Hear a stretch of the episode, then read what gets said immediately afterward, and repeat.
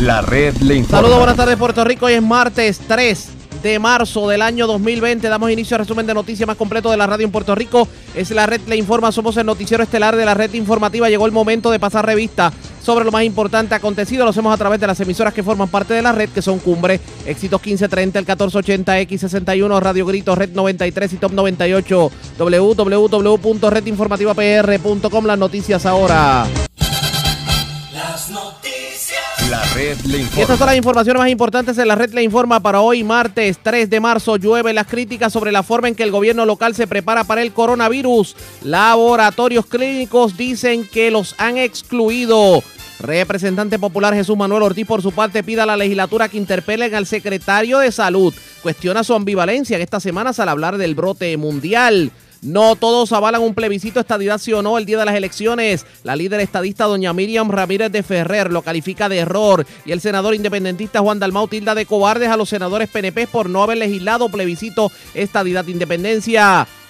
¿Hay inocentes en las cárceles? Legislatura evalúa medida para crear una división para revisar convicciones erróneas. Tribunal le ordena a la alcaldesa de San Juan, Carmen Yulín Cruz, restituir en su puesto de carrera al otrora jefe de manejo de emergencias a nivel estatal, Carlos Acevedo. Dos personas asesinadas en hechos separados en Santurce y Trujillo Alto. Arrestan en San Juan a hombre buscado en Humacao por violencia de género. Tenía orden de arresto con un millón de dólares de fianza. Y policía se mete a corrida de Fort Trax en Añasco y les agua la fiesta. Esta es la red informativa de Puerto Rico.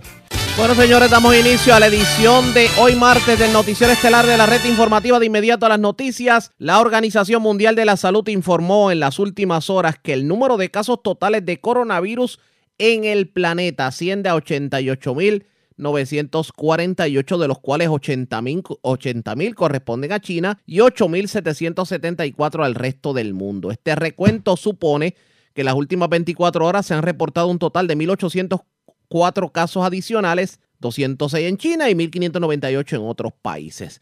De hecho, hace, hace menos de una semana los nuevos casos dentro de China eran diariamente mayores que los diagnosticados fuera, pero aparentemente el número está aumentando fuera de China y de alguna manera se está deteniendo en otras jurisdicciones del mundo. Armenia, República Checa, República Dominicana, Luxemburgo, Islandia, Estados Unidos son países que se han unido a la lista. Y para que ustedes tengan una idea, en Italia hay 1.689 casos, en Irán 978 y en Japón 254 casos. En Puerto Rico obviamente está el alerta, todo el mundo está prevenido, tomando en consideración que se han reportado casos en Nueva York, en la Florida, en República Dominicana y en Islas del Caribe. Pero hay sectores que aparentemente se sienten excluidos de todos los preparativos aquí en Puerto Rico y uno muy importante es, las, es el grupo de laboratorios en Puerto Rico. Porque obviamente las pruebas tienen que llegar a los laboratorios. Y la Asociación de Laboratorios de Puerto Rico y puso el grito al cielo y dice, bueno, es que no nos están invitando ni siquiera a las reuniones, no nos dicen nada y nosotros somos los que tenemos que trabajar con las pruebas. No solamente pruebas de coronavirus, de influenza, de otras condiciones que pudieran parecerse. Tengo en línea telefónica al licenciado Juan, Juan Resach Avilés, el presidente de la Asociación de Laboratorios Clínicos de Puerto Rico. Vamos a hablar sobre el tema. Saludos, buenas tardes, bienvenido a la red informativa. Saludos, buenas tardes, ¿cómo estás? Todo muy bien, gracias por compartir con nosotros. Bueno, licenciado, con esto del coronavirus, hoy usted trajo en la mañana de hoy unas declaraciones a varios medios que pues a muchos puso a pensar y tiene todo sentido. A ustedes nunca se les ha invitado por parte del gobierno a ninguna reunión, a ninguna cumbre, ni siquiera una orientación relacionada al coronavirus. Eso es correcto, es lamentable. Si no se nos ha invitado, no se nos ha hecho ningún acercamiento. Nosotros hemos hecho este, nuestra parte, ¿no? nosotros hemos estado en comunicación con nuestros socios, estamos educando sobre la información disponible por el CDC. Eh, nuestros socios no están descubiertos, nuestros laboratorios están al tanto de la información, pero ha sido de parte de nosotros, de parte de, pues, de, de gobierno, pues, lamentablemente no, no hemos tenido tipo de comunicación, más allá de lo que postean en su página de Facebook y en lo que postean en sus redes sociales y a la página web de ellos. pero uno no entendería el por qué, porque a la hora de los laureles, a quienes le va a tocar administrar y manejar las pruebas es a ustedes como laboratorios clínicos. Pues en realidad le toca a ellos, le toca al laboratorio de epidemiología de ellos hacer ese tipo de pruebas. La prueba que es el coronavirus es una prueba bastante especializada, es una prueba bastante- compleja y hay una razón de ser, ¿no? De que porque ellos tienen que manejarlo. Es una prueba que técnicamente todavía sigue siendo experimental. Esta la- no sabemos cómo se manejaría a nivel privado con los planes médicos. Eso ya es un poquito más complejo. Pero este sí nos toca manejar al público. Pero- nos toca estar pero- ahí dando la cara. No, y no solamente... Y hacemos otro tipo de pruebas. Precisamente eso iba, porque el caso es que para, para pensar en coronavirus, primero habría que descartar influenza o descartar otras cosas que ustedes sí pueden hacer la prueba. Eso es correcto. Y ahí es donde entra nuestro punto, que ese proceso educativo a los laboratorios clínicos es esencial. Es importante que estemos al tanto de los protocolos, estemos al tanto de cómo funciona, a quién, a quién podemos asistir, a quién podemos dirigir. Cuando el médico me llama a preguntar, pues yo puedo orientarle. Eh, y actualmente, pues, de parte de ellos, no ese tipo de información no se nos ha sido provista. Que es bastante lamentable, ¿no? No, y que obviamente eh, me imagino que habrá un protocolo, por ejemplo, eh, si ustedes, si ustedes hacen de manera privada en sus laboratorios una prueba de, digamos, eh, influenza. La persona tiene los síntomas, pero da negativo influenza, pero tiene otros síntomas que pueden ser sospechosos. Yo me imagino que entonces ustedes tendrían que dar algún tipo de notificación al gobierno, debe haber algún tipo de, de plan concertado, de instrucciones de qué No, deben hacer. Ahora mismo, bajo el protocolo, no, bajo el protocolo no hay nada establecido de esa índole. Ellos lo que establecen es que cuando el paciente tenga síntomas eh, y pues sea referido al hospital y que el hospital entonces sea el que determine si eh, cualifica para hacerse las pruebas, que no sé si he tenido la oportunidad de poder ver lo que significa cualificar para las pruebas, son unos relojes bastante específicos y si cumple con ese reloj, pues entonces se hace la prueba, si no, se tiene que buscar una razón de ser y entonces no se estaría en la prueba de coronavirus. ¿Cuál es la- Es algo bastante específico, ¿no? ¿Cuáles son los ¿Cuáles son lo, lo, la- lo que establece el protocolo? Pero licenciado, licenciado, uno, uno, uno, una pregunta que le hago sobre particular. La preocupación principal de ustedes como dueños de laboratorios clínicos y como expertos obviamente en lo que tiene que ver con la ciencia que maneja los laboratorios clínicos es cuál?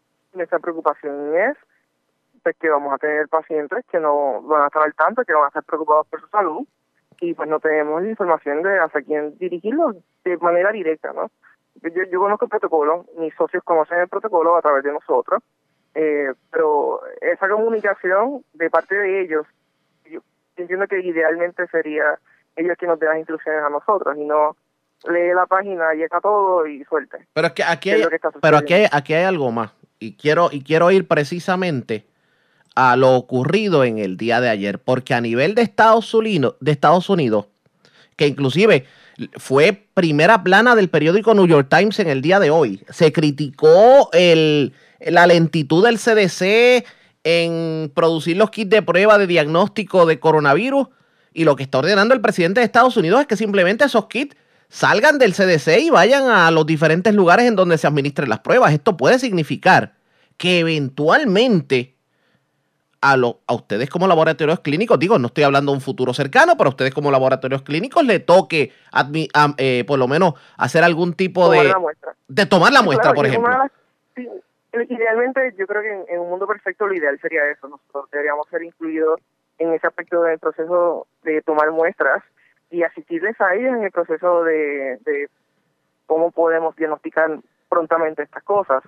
Eh, como hicimos con, con la muestra de Zika, la muestra de Zika la procesa el, el laboratorio de, de epidemiología, ellos son los que están a, a cargo de eso, y nosotros asistimos en el proceso de toma de muestra, de programa el recogido de muestras, ellos tienen la búsqueda, y es algo que ha funcionado bastante bien estos, desde estos últimos tiempos. Pero pues es lamentable que, que no podemos tener ese tipo de conversación con ellos porque pues, no se nos ha dado la oportunidad. Ustedes como, como pues, grupo que mantiene a cientos de dueños de laboratorios clínicos, ¿pedirían algún tipo de reunión de urgencia con el secretario de salud, la epidemióloga del estado, inclusive la gobernadora, para entonces que por lo menos le den algún tipo de información y arrojen luz en todo esto? Bueno, yo estoy a- a- en- abierto a cualquier espacio que se nos tenga para poder comunicarnos. Yo, a mí sería totalmente ideal. Con la gobernadora nosotros llevamos solicitando reunión con ella desde que empezó su, su, su tiempo, ¿no? Su término. Y pues lamentablemente todavía no hemos tenido la oportunidad de ser escuchado por ella. No, no, hemos podido- No, y sabemos que hay temas que ustedes tienen que discutir porque hay unas situaciones críticas en cuanto a los laboratorios clínicos. De hecho, al paso que ustedes iban, va a llegar un momento en que mantener un laboratorio clínico funcionando no va a ser un negocio en Puerto Rico. Es lamentablemente, pero diste exactamente a mi preocupación genuina, que yo llevo tres años con la asociación y estos tres años ha sido mi percepción de que vamos a llegar a ese punto y yo no quiero pensar cómo sería nuestra sociedad en Puerto Rico sin el laboratorio clínico de comunidad. Es importante y somos una pieza esencial dentro del proceso de diagnóstico. No, definitivamente. Para to- todo el mundo tiene que depender de un laboratorio clínico y hay veces en donde todavía ustedes por una prueba especializada le pagan un dólar y unos cincuenta. eh, lamentablemente, o a veces hacen un- unas cosas bien eh, imaginativas, que tú te quedas de, de dónde salió esto y te pagan 10 dólares con lo que sea por un montón de pruebas bastante caras. Que sale más caro, Eh, que sale más caro los utensilios para la prueba que la misma prueba. Claro, eso es correcto. Y, y, y pensar, tenemos ahora mismo, y, y eso es un hecho, tenemos aproximadamente 140 pruebas de laboratorios que no se pueden hacer a nivel este privado, porque es que no hay manera, no podemos, no tenemos un laboratorio con- este, que tenemos con, contrato con ellos para poder hacerla, porque las pruebas son tan y tan caras que en realidad no hay manera de sufragarlo con lo que nos pagan los planes médicos. Eso es imposible. Yo, hay, hay pruebas que yo tengo pérdida de, de, de 100, 200 dólares por prueba. Wow. Y esto se repite. Y identificar pruebas que son tan, tan y tan esenciales y tan importantes, pues es impresionante. Pero en ese aspecto, fíjate, tenemos, hay, hay oportunidad. Me parece, tenemos una luz de esperanza. me parece Tenemos que, escasez que están trabajando en el tema. Pues es algo que sí se está manejando. pues me parece que, que hay que trabajar este punto. Pues gracias por haber compartido con nosotros. Buen día. Lo que necesiten, muy, muy amable. Muchas gracias. Era el licenciado Juan Resache, el presidente de la Asociación de Laboratorios Clínicos de Puerto Rico, y trae una inquietud que tiene sentido, porque es que eventualmente las pruebas van a llegar a los laboratorios clínicos y se ha excluido a los laboratorios clínicos de toda la discusión del coronavirus. Me parece que esto, esto levanta una voz de alerta y uno se preguntará, ¿verdaderamente nos estamos preparando de manera efectiva para poder combatir el coronavirus? Este tema lo vamos a continuar, ustedes pendientes a la red informativa, pero antes hagamos lo siguiente. Presentamos las condiciones del tiempo para hoy. Vamos de inmediato al informe sobre las condiciones del tiempo. Ayer en la tarde no se esperaba tanta lluvia, sin embargo llovió y tomó muchos de sorpresa los aguaceros que se reportaron en el país. La pregunta es, ¿debemos esperar el mismo patrón que ayer? Pues sepa usted que el Servicio Nacional de Meteorología está pronosticando que aguaceros pasajeros van a continuar en diferentes sectores en la medida que un frente frío se disipe y se retire del área de pronóstico. Así que aguaceros como los que se reportaron en el día de ayer deben reportarse en el transcurso de la tarde. Acumulación de agua en lugares de poco drenaje y áreas bajas es posible con esta actividad de lluvia. Luego, durante la tarde, pues el aumento en la actividad de aguaceros se espera que genere inundaciones urbanas y pequeños riachuelos para el interior y el oeste de Puerto Rico, que serán los lugares en donde se observarán las lluvias más fuertes y persistentes. En cuanto a condiciones marítimas, el oleaje continuará con olas de 8 a 10 pies. Y en la noche se esperan temperaturas bastante frías, alcanzando los bajos 60 grados. La red le informa. Señores, regresamos a la red Le Informa, el noticiero estelar de la red informativa. Gracias por compartir con nosotros.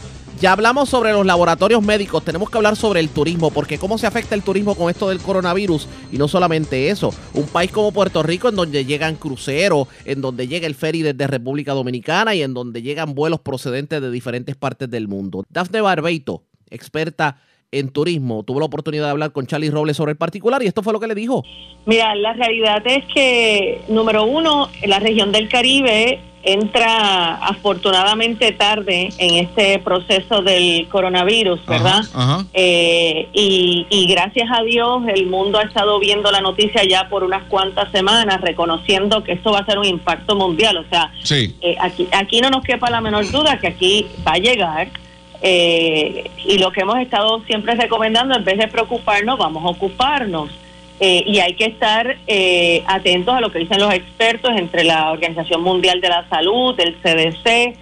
Eh, no hay realmente no hay mucho tampoco que hacer más allá de mantener, o sea, lo que han dicho por todos estos días, mantenerse lavándose las manos con agua caliente, que corra eh, por más de 20 segundos. Ya ves que hay médicos, los médicos nos recomiendan que el que no está enfermo se ponga las mascarillas.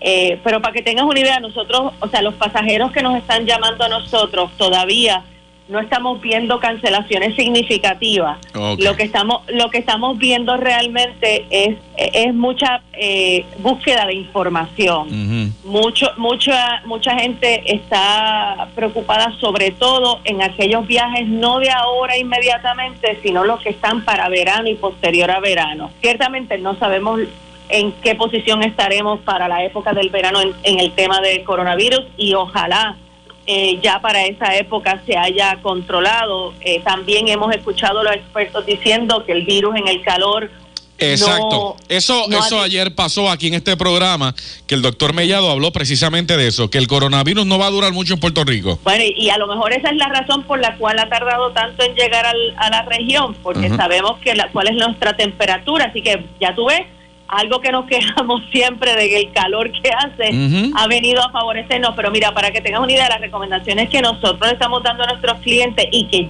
o sea, yo en mi carácter personal estoy haciendo, yo he subido los niveles de, de tomar vitamina C, ¿verdad? Proteger el sistema inmunológico y de los catarros para que no estén bajos, sino que estén altos.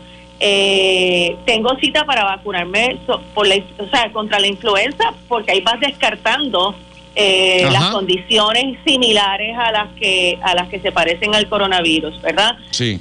Históricamente uno siempre le recomienda a los pasajeros que viajen con ciertas medicinas que van, ¿verdad? Para el catarro, para los dolores, para la fiebre, para antidiarrea, inclusive uno cuando viaja, hay veces que la comida no les cae bien a los lugares que uno va, etcétera, ¿no? Ahora lo que estamos diciendo, pues, y, también le hemos recomendado siempre que utilicen hand sanitizer, pues mira, ahora asegúrate que vas a llevar más cantidad de hand sanitizer y asegúrate incluir en, en tu paquete, ¿verdad?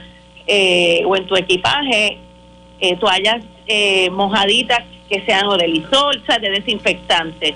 Porque sí, también tú tienes que como persona llevar las medidas de protección. Entonces, si te vas a sentar en un avión, pues no, no está de más que limpies la, la mesita, a lo mejor el área de la ventana, pero mira, lo, lo increíble, nunca nadie se había puesto a pensar sobre la posibilidad de tú sentarte al lado de alguien que pudiera tener un catarro que te lo puede pegar o la, misma influenza que te la podía pegar. Entonces, de momento, esto se ha convertido, evidentemente, es algo que tenemos que prestarle atención, no es, no no es menos eh, cierto eso.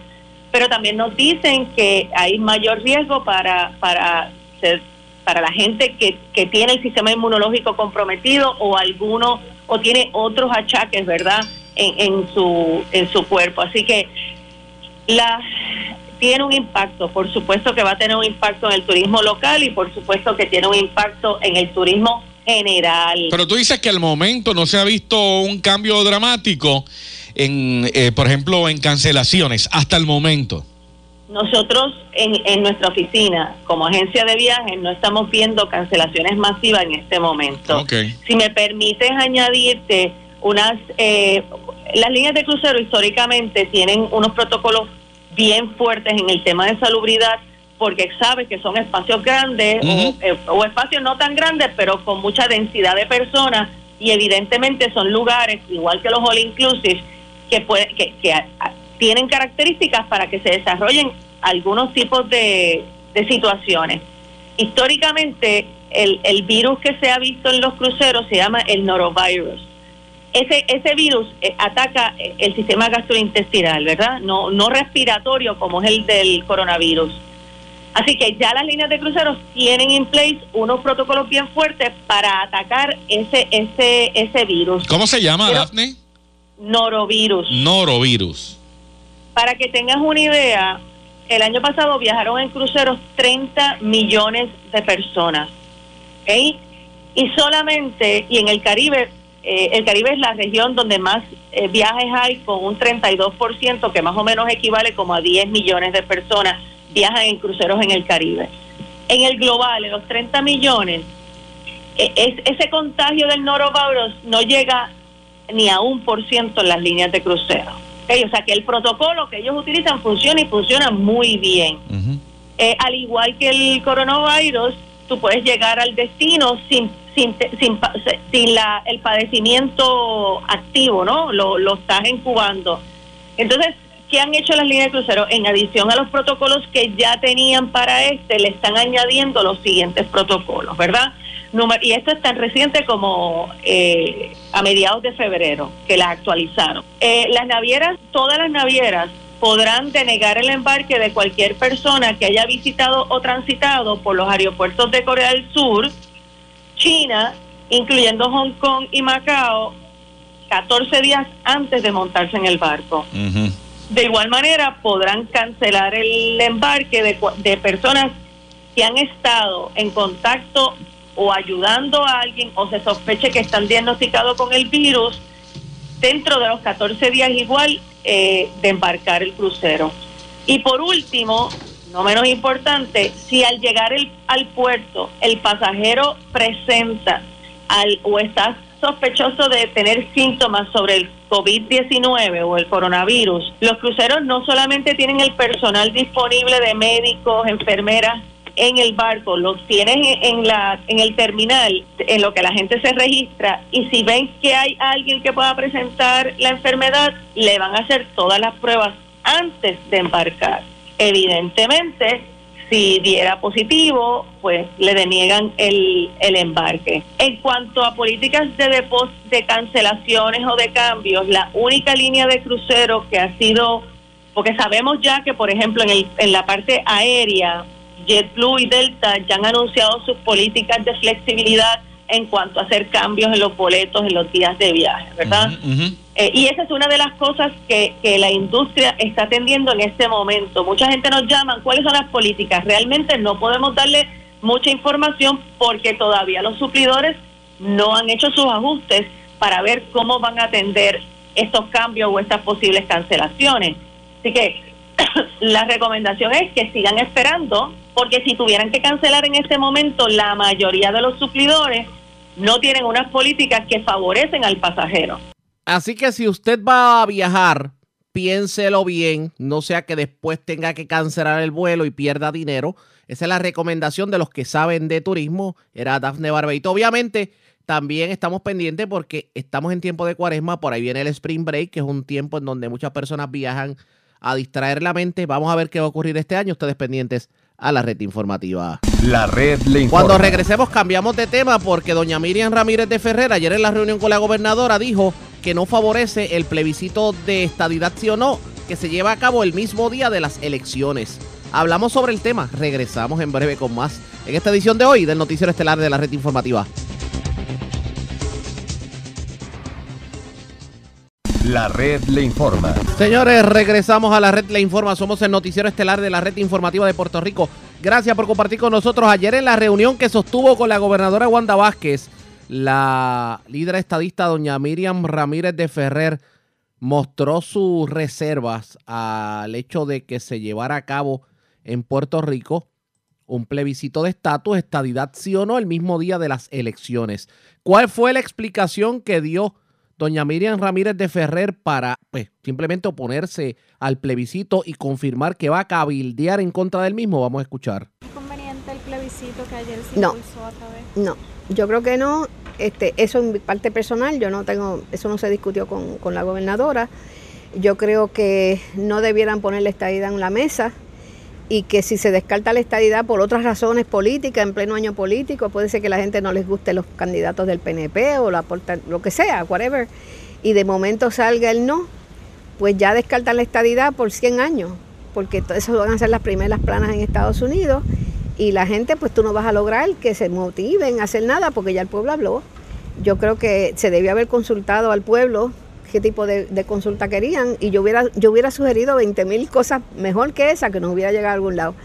Eh, queda ahora la opinión del secretario de Justicia, oí decir, bueno, yo no sé, sí, y que diga que, que, cuál es su opinión y que pueda tener peso eso con, con el Congreso.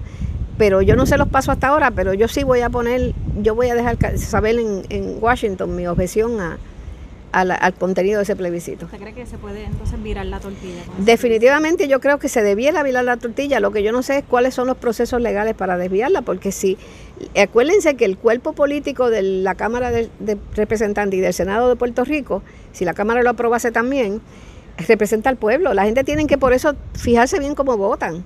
Cuando usted vota por una persona, esa persona un día va a votar por algo que a usted le va a perjudicar y a lo mejor no vota igual que usted. Así que cuando ahora que vienen las elecciones, acuérdese de eso cuando usted va a votar. No vote porque simplemente fulanito, menganito es azul o rojo, verde, lo que sea, o es buena gente, o, o yo lo quiero mucho, no. Usted tiene que tomar en cuenta aquellas cosas que esa persona se puede enfrentar en un momento dado y que en ese momento va a votar por usted, porque ese cuerpo representa al pueblo. Si el Senado de Puerto Rico y la Cámara, el, el la, la, legislativa, lleva a Washington, que el pueblo quiere eso, está hablando por todos nosotros. Y nosotros no tenemos otra arma porque no tenemos congresistas. ¿Usted estaría cabildeando para evitar eso? Bueno, yo voy a empezar a cabildear ya, pero yo no sé si yo tengo la fuerza política para virar para atrás lo que ya decidió un cuerpo político con la voluntad del pueblo. Si se convierte, si eso va a ser una ley o lo que sea yo sí puedo, y, yo no estoy en espíritu de, obstruir en Washington. ¿cuál es, su temor? ¿Que, el pueblo en ese no, yo encuentro, de plebiscito pase factura por otras razones que no tienen que ver? Podría ser un montón de otras razones, pero el, el resultado va a ser por vida. Este, y si ponen la independencia, ¿la gente estaría de acuerdo? Vamos a poner, vamos a virar la tortilla. Mañana va a haber un plebiscito de independencia, sí o no. Y lo más probable es que gane el no. Quiere decir que la gente rechazó la independencia. yo no lo veo de otra forma. Porque si yo te ofrezco ahora mismo, mira, yo te voy a vender una camisa y tú dices, no la quiero. No es que no la quiero, ¿por qué? O porque después, o porque más tarde, o porque no sé, no, es que no la quiero. Se acabó. Y como Puerto Rico tiene a las grandes intereses locos por mantener a esto como un paraíso fiscal, ellos tienen dinero para ponerse en las primeras planas al día siguiente en, en todos los canales de televisión, en los primeros periódicos y tal y cual. Entonces, vamos a estar otros 50 o 100 años tratando de convencer a Estados Unidos que nos convierta en un Estado. Ahora bien, ¿Qué va a estar haciendo doña Miriam Ramírez de Ferrer en el medio de la política? Pues nada en Puerto Rico, pero va a estar eh, obviamente uniéndose a la campaña del actual presidente Donald Trump. Me alegré que, me alegré, no estaba en mis planes, pero me alegré muchísimo que estuvimos dialogando sobre muchos asuntos que tienen que ver con Puerto Rico. Eh, yo me sigo ofreciendo y seguiré ofreciéndome y no quiero ninguna remuneración, quiero hacerlo de corazón como he hecho hasta ahora de utilizar mis conocimientos de años de años de bregar con, Washington, de las relaciones que yo tengo en Washington para todo lo que tenga que sea para bien de la isla.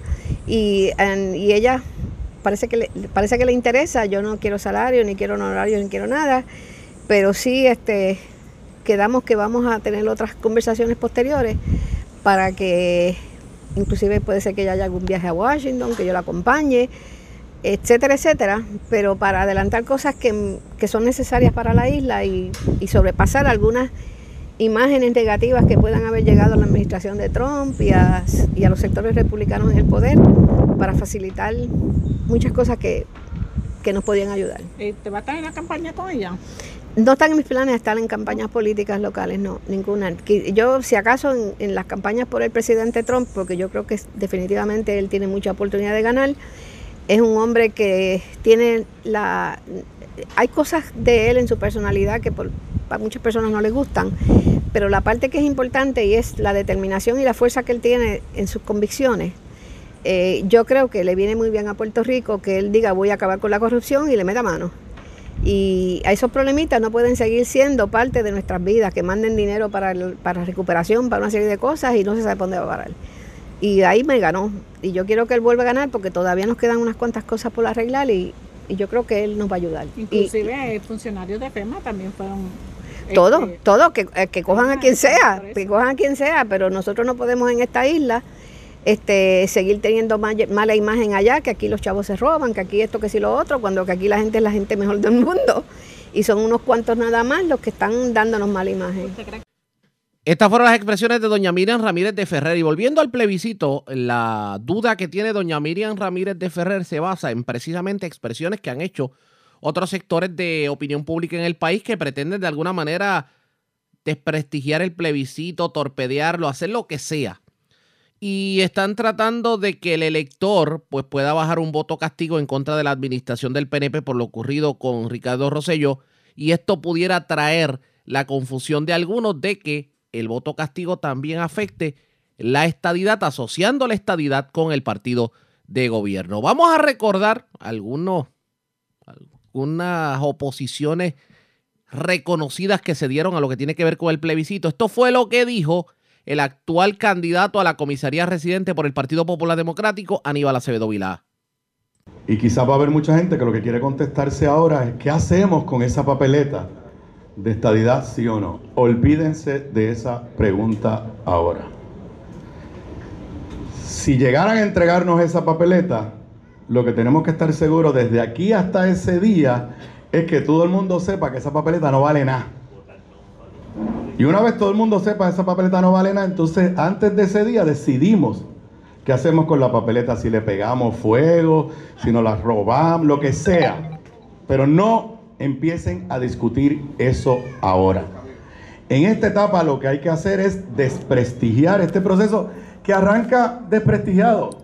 Aquí quien único está empujando esto es Tomás Rivera Chat. Igual que la reforma electoral. No hay ningún entusiasmo, ni dentro, dentro del propio PNP, por este otro evento electoral. Nosotros tenemos que desprestigiarlo. Aquí entra el electorado diciéndole a los propios estadistas que esto es para engañarlos a ellos, que esto es para sacarlos a votar, que a ellos les da vergüenza decir que son PNP en este momento histórico y que esto es simplemente un truco para sacarlos a votar. Y eso hay que repetirlo y repetirlo y repetirlo y repetirlo. Y asegurarnos que a nivel de Washington esto no logre la aprobación del Departamento de Justicia, que es la estrategia que seguimos en el 2017. En el 2017, que Hernández Colón, que paz descanse, y yo hicimos juntos toda una serie de estrategias que a mucha gente confundió, pero que al final dio resultado. Empezamos aquí, con los votos de nuestros legisladores en Cámara y Senado, a desprestigiar el proceso y allá en Washington a anticiparnos, anticipar que cuando fueran a pedir el apoyo del Departamento de Justicia al amparo de la ley federal de Obama, ese apoyo no se diera. Yo no voy a entrar en detalle lo que hicimos porque las estrategias no se divulgan demasiado, pero Brenda y, Luis estaban en una reunión que yo sostuve con una persona clave, republicana, y me dijo, ¿cómo es que esto lo para el secretario de Justicia de Estados Unidos? Sí, se pueden ir tranquilos, que nos vamos a encargar de eso. Yo les puedo decir que ya nosotros comenzamos gestiones para tratar de reproducir ese mismo resultado. Y no sé si ya se han dado cuenta que ellos han empezado a decir que el plebiscito va con o sin el aval del Departamento de Justicia Federal porque saben que les va a ser prácticamente imposible conseguirlo. Claro, yo hablé con Tatito esta semana, yo hablé con Tatito esta semana, nosotros en aquel momento utilizamos mecanismos de cartas, una serie de esfuerzos, pero fue una vez se aprobó la legislación. Algo está pasando, porque ya estamos en la última semana de febrero y no han aprobado la reforma electoral y no han aprobado este, este referéndum. Así que lo que le decía yo a Tatito, vamos a pensarlo si de verdad empezamos a mandar cartas, porque cuando tú mandas las cartas, que se las vas a mandar con argumentos legales, pues no, les estás alertando las fallas que tiene su borrador, su proyecto de ley, y que quizás lo mejor es esperar a que lo aprueben. Ahora, sí, y aquí voy a decir los nombres, sí, ya yo me comuniqué con Charlie Black, ya yo me comuniqué con Paul Weiss, que trabaja en la, forma, en la firma de Charlie Black, Memoria Histórica, este ha sido el cabildero que ha defendido al Partido Popular toda la vida. Lamentablemente, no cobra un centavo hace años, no está contratado por nadie, lamentablemente. Yo he hecho unos esfuerzos de ayudarle a conseguir una agente privada, eh, pero están ahí. Paul Weiss, que es el que le brega los temas de Puerto Rico, fue mi chief of staff cuando yo fui comisionado residente. Se describe a sí mismo como un gringo popular. Aquí lo conoce mucha gente. Eh, y ya ellos comenzaron gestiones y están trabajando unos borradores de carta repitiendo la misma estrategia que usamos en el 2017. Así que en esta etapa lo que hay es que desprestigiar este proceso Y nosotros nos vamos a encargar de lograr que si ellos se atreven a pedir el apoyo, se me olvidó un, punto. En el último presupuesto que aprobó el Congreso en diciembre, José Serrano le hizo el favor al PNP y a Jennifer, y en el informe de la Comisión de Asignaciones de la Cámara, no es en la ley, en el informe le pusieron un lenguaje de que el Departamento de Justicia tenía, creo que eran 45 días que se vencieron hace dos semanas, para decir, para decir que en cualquier plebiscito que se fuera a aprobar no podía estar el Estado Libre Asociado. El Departamento de Justicia hizo con eso lo mismo que hicieron ustedes, nada. Así que ya tenemos la primera señal de que no hay ningún ambiente en el Departamento de Justicia, pero no nos vamos a quedar cruzados de brazos y ya Paul Weiss, a petición de este, de este servidor, está trabajando un borrador de carta y lo está circulando con nuestros aliados y amigos que en este caso tienen que ser republicanos y los tengo y los tenemos para en cualquier momento entonces enviar esa carta de forma preventiva al Departamento de Justicia de los Estados Unidos. Yo no voy a decir que es imposible, porque pues la política pueden pasar muchas cosas, pero con el escenario que vivieron en el 2017 y con el escenario que están viviendo con Trump los estadistas en este momento, yo veo casi imposible que el Departamento de Justicia les avale otro plebiscito con un lenguaje particularmente como el que está ahí, pero no nos vamos a cruzar de brazos, ya estamos activos, yo espero ir a Washington en las próximas dos, tres semanas o quizás en algún momento durante marzo, pero nos estamos moviendo en esa ruta. Eso fue lo que dijo Aníbal Acevedo Vila hace aproximadamente una semana atrás, precisamente sobre el plebiscito estadidad, sí o no. La pregunta es, ¿tendrá sentido el reclamo de doña Miriam Ramírez de Ferrer de que se separen los eventos, de que el plebiscito de estatus sea un día y las elecciones sea otro día? Vamos a estar analizando este tema, ustedes pendientes a la red informativa. La red le informa. Como una pausa y cuando regresemos las noticias del ámbito policíaco más importantes acontecidas, entre las que tenemos que destacar, se reportaron dos asesinatos en la zona metropolitana. Además, se arrestó en la zona metropolitana una persona que era buscada en Humacao por haber cometido violencia de género. Con una fianza se le buscaba de 1.5 millones de dólares. También ocurrieron otros incidentes en diferentes lugares de Puerto Rico, un robo en un colmado de Santurce. También se diligenció una orden de arresto en Aguadilla contra otra persona de quien pesaban cargos de maltrato a persona de edad avanzada. Con eso y más regresamos en esta edición de hoy martes de Noticiero Estelar de la Red Informativa. Regreso en breve.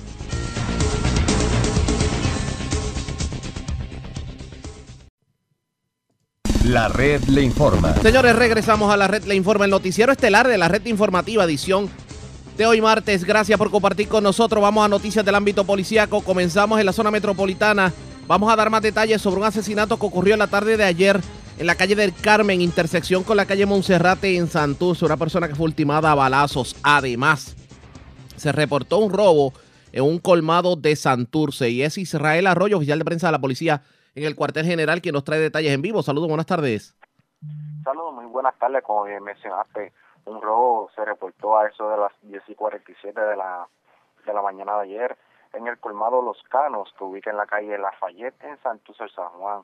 Según informó un empleado del lugar, alega que tres individuos armados con pistolas perpetraron el negocio, anunciando el robo. Acto seguido, se apropiaron de dos mil dólares en efectivo y varias cajas de cigarrillos. No se personaron personas heridas. Durante el atraco, agentes adscritos al 6C de San Juan se hicieron cargo de la pesquisa. Por otro lado, se reportó una persona herida de bala. Eh, esto fue a través del sistema de emergencia 911 a las 4 y 32, y 32 de la tarde de ayer en la calle del Carmen, intersección con la calle Montserrat en Santurce, San Juan. Al llegar unidades de la policía al lugar, encontraron casquillos de balas en el pavimento. Posteriormente, una persona herida de bala llegó a, en un Nissan Altima color oro al CDT Guadalberto en Santurce. El herido fue identificado como José Luis Peña Jiménez, de 27 años. El médico de turno certificó que Peña llegó sin signos vitales al centro hospitalario debido a las heridas de balas recibidas en diferentes partes del cuerpo.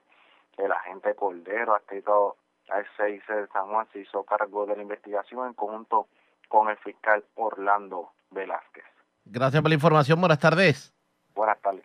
Gracias, era Israel Arroyo, oficial de prensa de la policía en el cuartel general. Nos quedamos en la zona metropolitana porque se, se reportó un asesinato en el sector Arayanes, en la carretera 852 en Trujillo Alto. También delincuentes asaltaron el Burger King de la urbanización El Comandante, del centro comercial El Comandante en Carolina. Ángel Resto, oficial de prensa de la policía en Carolina, con detalles. Saludos, buenas tardes. Saludos, buenas tardes. Eh, tenemos que un asesinato fue reportado a las 5 y 36 de la tarde de ayer, esto en el sector Arrayanes de la carretera 852 interior en Trujillo Alto. Y según allí se informó a través del sistema de, llamadas de emergencias 911, se daba aviso de que en el referido lugar se habían escuchado detonaciones de arma de fuego. Posteriormente fue encontrado sobre el pavimento el cuerpo de un hombre con múltiples heridas de bala. Del informe policiaco no surge más información atinente al particular y preliminarmente se identificó como John Doe. De otra parte, tenemos que un robo fue reportado a las 9 y 43 de la noche de ayer en el Burger King ubicado en el centro comercial El Comandante en Carolina. Y alegado por la víctima de que mientras se encontraba en funciones en la caja registradora, entra un individuo quien portaba un arma de fuego y mediante amenaza e intimidación la despoja del dinero que había en caja. La cantidad del efectivo no que se llevó al asaltante no fue precisada, más allá de que él mismo se marchó a pie del lugar sin causar mayores daños. Estos incidentes ambos están siendo investigados por agentes del CIC de Carolina. Gracias por la información. Buenas tardes.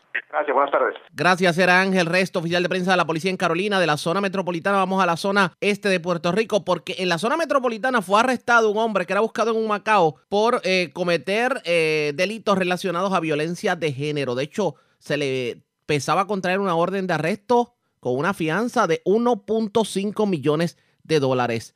Francisco Colón, oficial de prensa de la policía en Humacao, con detalles. Saludos, buenas tardes. Buenas tardes a todos los amigos que nos escuchan en la tarde de hoy. ¿Qué información tenemos? Mira, tenemos que el capitán Teddy Morales, director del Cuerpo de Investigaciones Criminales del área policial de Humacao, informa sobre el arresto en la tarde de ayer de José A. Viera Rodríguez, de 39 años de edad y residente de San Juan, a quien le pesaba una orden de arresto con una fianza global de 1.5 millones de dólares por violaciones a los artículos 3.1 y 3.3 de la Ley 54, Ley de Prevención e Intervención con la Violencia Doméstica. Esto por hecho ocurrido en el pasado mes de febrero en el Product Macao, en donde se alegó que Viera Rodríguez le restringió la libertad a su pareja y la amenazó con causarle daños. El, el arresto se produjo en las parcelas Hip Brothers en Río Piedra por el personal de la División de Arrestos Especiales y Allanamiento del Cuerpo de Investigaciones Criminales de de Macao, bajo la supervisión del sargento Roberto García.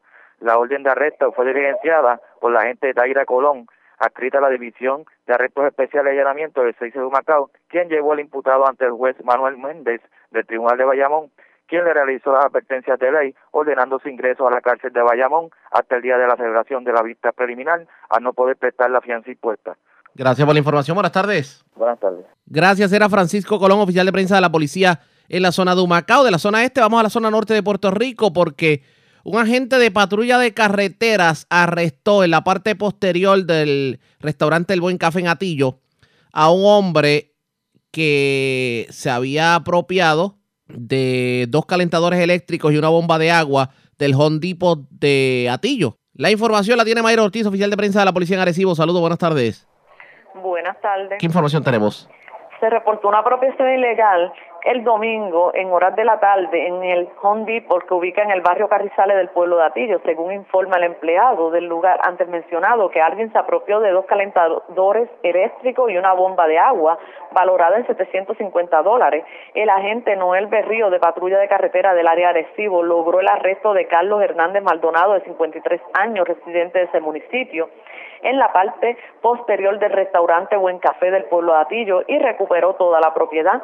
El caso se consultó con el fiscal Robel Osoria de la Fiscalía de Recibo, quien ordenó citar para el jueves 12 de marzo del año en curso para la erradicación de cargos correspondientes. Hasta el momento, esa es la novedad que tengo en el área de Recibo. Que pasen buenas tardes. Y buenas tardes para usted también. Gracias, era Mayra Ortiz, oficial de prensa de la policía en Arecibo, de la zona norte. Vamos a la zona oeste de Puerto Rico, porque, señores, las autoridades, las autoridades en medio de una intervención vehicular ocuparon un tambor con múltiples municiones y, balas Eh, esto ocurrió específicamente en la carretera 102 de Mayagüez. Además, este fin de semana pasado se ocuparon varios Ford Tracks eh, y también se ocupó droga en intervenciones vehiculares ocurridas en, eh, en la zona de Añasco. O sea, había una actividad de corrida de motoras en Añasco y la policía estuvo pendiente definitivamente. Iván Plumello, oficial de prensa de la policía en Mayagüez con detalles. Saludos, buenas tardes. Buenas tardes, Ariela, y a los amigos que nos escuchan en horas de la mañana del domingo en la carretera número 2, jurisdicción de Añasco. El teniente de segundo, Gualberto Cruz director de la División Patrulla Carreteras de Mayagüez, junto a su personal realizaron un plan de trabajo para detectar el uso de malbetes y motociclistas que no hacían uso de equipo de seguridad. Dicho personal logró la ocupación de dos motoras y un vehículo todoterreno full track. Esto bajo un plan estratégico donde también se efectuaron dos arrestos, uno por sustancias controladas por marihuana y otro arresto por ley 8, propiedad vehicular, una motora sin registrar, sin tablilla y sin permisos, donde ayer estas personas tenían una actividad de corrida de motoras el domingo, perdón, por varios municipios saliendo del pueblo de Añasco. Se consultó este caso con el fiscal José Acevedo, quien ordenó ocupar las motoras de Fortrack, citando todas las partes para hoy martes a la Fiscalía de Mayagüez para continuar con dicha investigación para la posible erradicación de cargos criminales. Además, añaden los resultados del plan de trabajo realizado durante esa tarde del domingo por dicha división policíaca. Se pidieron 110 boletos, nueve tablillas ocupadas, un arrestado por drogas, eh, tenía marihuana y pastillas tramadol sin prescripción médica, un arrestado por ley 8 de motoras sin registrar, sin tablilla, y dos permisos y dos motoras ocupadas. También tenemos que en una intervención en el día de ayer en la mañana, eso de las 10 y 30, el agente Herminio Sánchez Ramos, adscrito a la Unidad Motorizada, División de Patrullas Carreteras de Mayagüez, realizó una intervención vehicular en la carretera 102 del kilómetro 2.3 en ese municipio.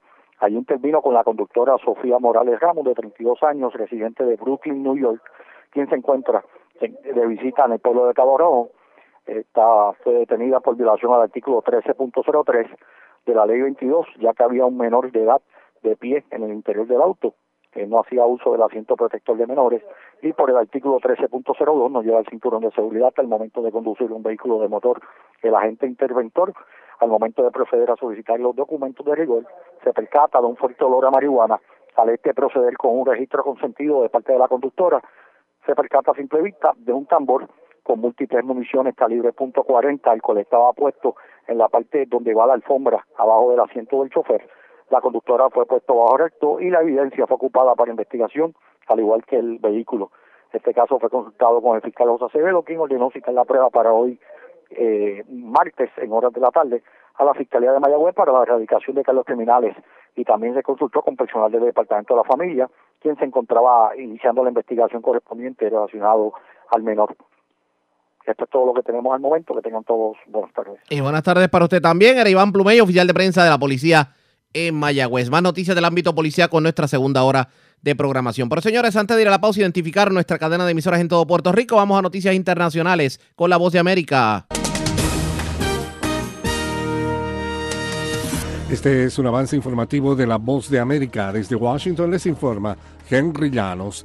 El aspirante a la nominación presidencial demócrata Joe Biden recibe respaldos clave justo antes de la votación en 14 estados, hoy en lo que se conoce como el Supermartes, nos informa Luis Alberto Facal. El ex vicepresidente de Estados Unidos, Joe Biden, recibió tres respaldos clave el lunes de sus antiguos rivales para la nominación presidencial demócrata, agregando ímpetu a su campaña justo antes de las votaciones en las primarias que se realizan en 14 estados en lo que se conoce como el Supermartes. La senadora Amy Klobuchar puso fin a su candidatura y respaldó a Biden en un mitin en Dallas. La retirada de Klobuchar se produjo un día después de que Pete Buttigieg puso fin a su campaña y también respaldó a Biden el lunes. Luis Alberto Facal, Voz de América, Washington. En momentos en que el número de contagiados y fallecidos por el coronavirus aumentaba en Estados Unidos, el presidente Donald Trump afirmó que no hay necesidad inmediata de declarar emergencia nacional. No creo que sea necesario, explicó el presidente. Estamos preparados para cualquier cosa y siempre podemos hacer eso en el futuro si hace falta, dijo. Y el discurso del presidente Donald Trump durante el acto de campaña en Charlotte, Carolina del Norte, se centró en dos temas, la recuperación del mercado bursátil y fuertes críticas para los demócratas. A pocas horas del supermartes, Trump desbordaba optimismo después de que el promedio industrial Dow Jones se disparó casi 1.300 puntos, un 5%, recuperándose así de siete días consecutivos en los que cayó más de 3.500 puntos. Este es un avance informativo de la Voz de América. En Venezuela, familiares de un grupo de militares detenidos exigen justicia en sus casos. Desde Caracas nos informa Carolina Alcalde. Familiares de varios militares considerados presos políticos aseguran que en este momento en Venezuela no hay justicia. Acusado de supuesta conspiración contra el gobierno en disputa, desde hace dos años el comandante Henry Medina se encuentra detenido y hasta el momento el juez que lleva el caso no ha revelado una fecha para que inicie su juicio. De acuerdo a su esposa Leonela Difurt, pero por lo menos que nos permitan defendernos. No es posible que tengamos dos años detenidos y todavía no nos permiten ni siquiera asistir a la corte y demostrar nuestra inocencia. Carolina Alcalde, Voz de América, Caracas. El ministro de Salud de Costa Rica, Daniel Salas, informó el lunes que todo caso sospechoso de coronavirus se manejará como un caso confirmado. En todo momento, desde que tenemos un caso sospechoso, se va a manejar como si fuera confirmado, porque aquí no podemos darnos el lujo de esperar a que pase el tiempo, dijo. Y Taylor Swift encabeza la lista de los artistas musicales más vendidos a escala mundial en 2019 gracias al éxito de su álbum Lover. La información fue revelada por IFP, organización que representa a la industria musical a escala mundial. Este fue un avance informativo de La Voz de América. La red le informa. Señores, vamos a una pausa. Identificamos nuestra cadena de emisoras en todo Puerto Rico. Regresamos en breve con más en esta edición de hoy martes del Noticiero Estelar de la Red Informativa.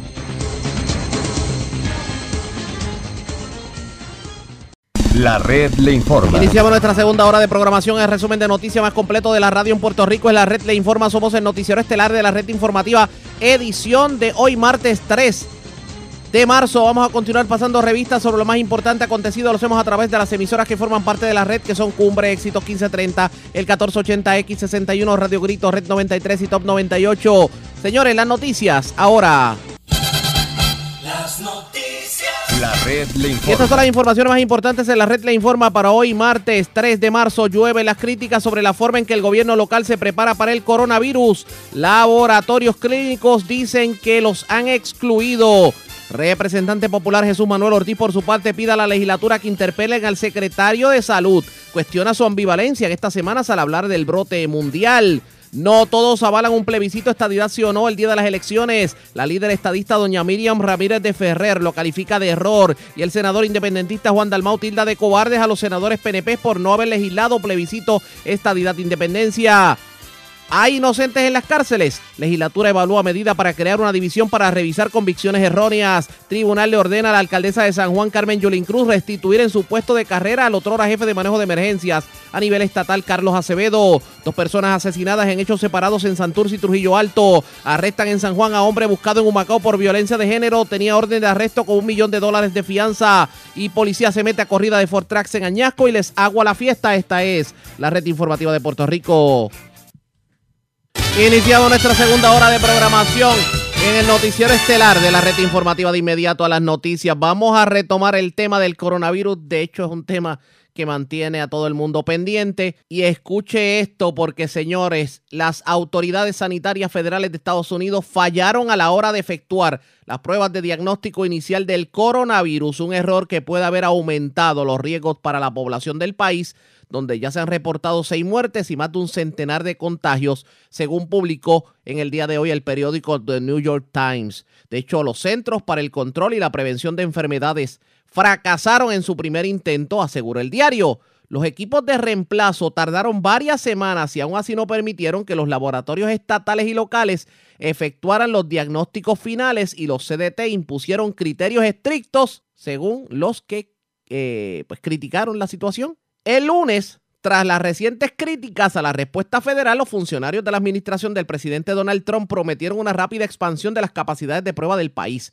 Y el doctor Stephen Hahn, el comisionado de la Administración de Drogas y Alimentos, dijo que, y citamos, con la ayuda de empresas privadas y centros académicos se podrían administrar hasta un millón de pruebas y diagnósticos para finales de esta semana. Pero el problema es que, como ustedes pudieron escuchar en la primera hora de programación, esto no solamente es Estados Unidos, aquí en Puerto Rico los laboratorios clínicos no tienen ni la más remota idea de qué va a pasar, de qué van a hacer, de cuáles son las pruebas, de cómo se van a manejar, etcétera, etcétera.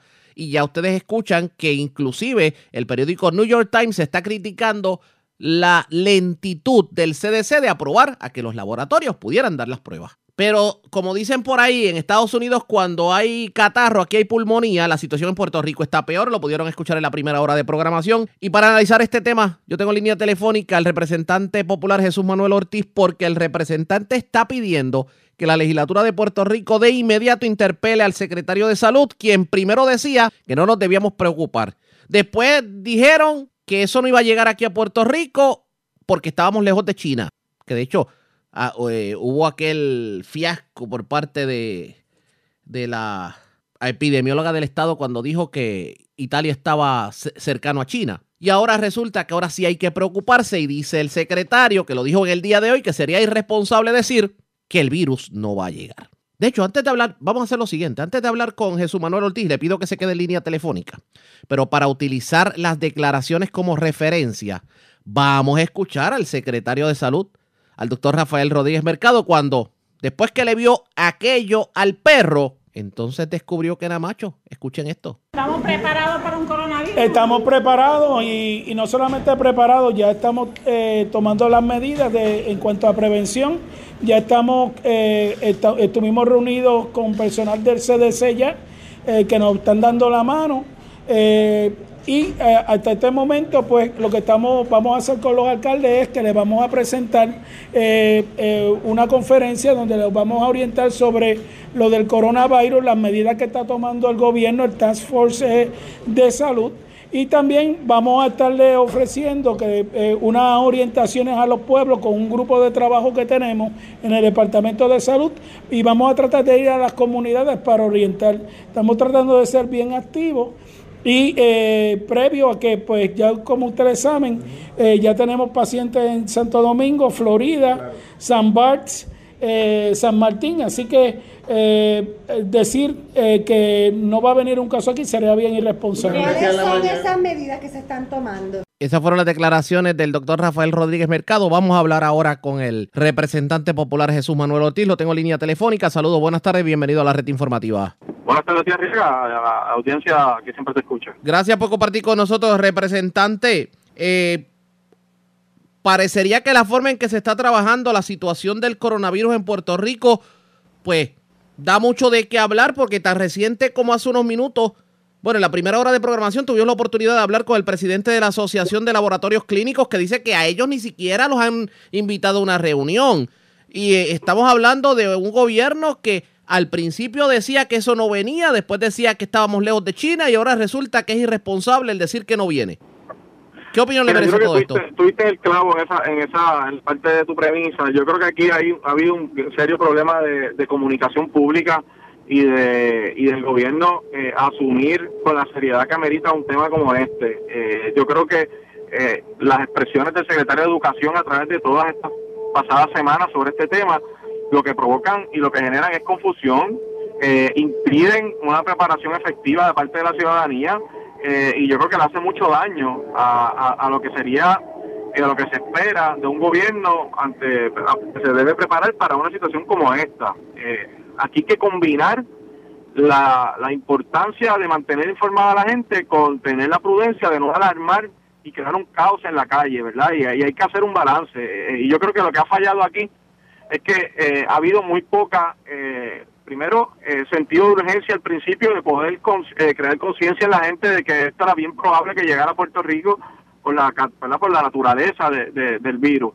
Y segundo, eh, pues ahora vemos cómo cambian versiones y de repente lo que no era eh, importante o lo que era tenía muy, muy poca posibilidad de suceder, ahora es inminente, ¿verdad? Y, yo creo que eh, esas son las instancias donde el gobierno falla y donde hacen un, servicio triste al país que, necesita tener un, gobierno bien preparado.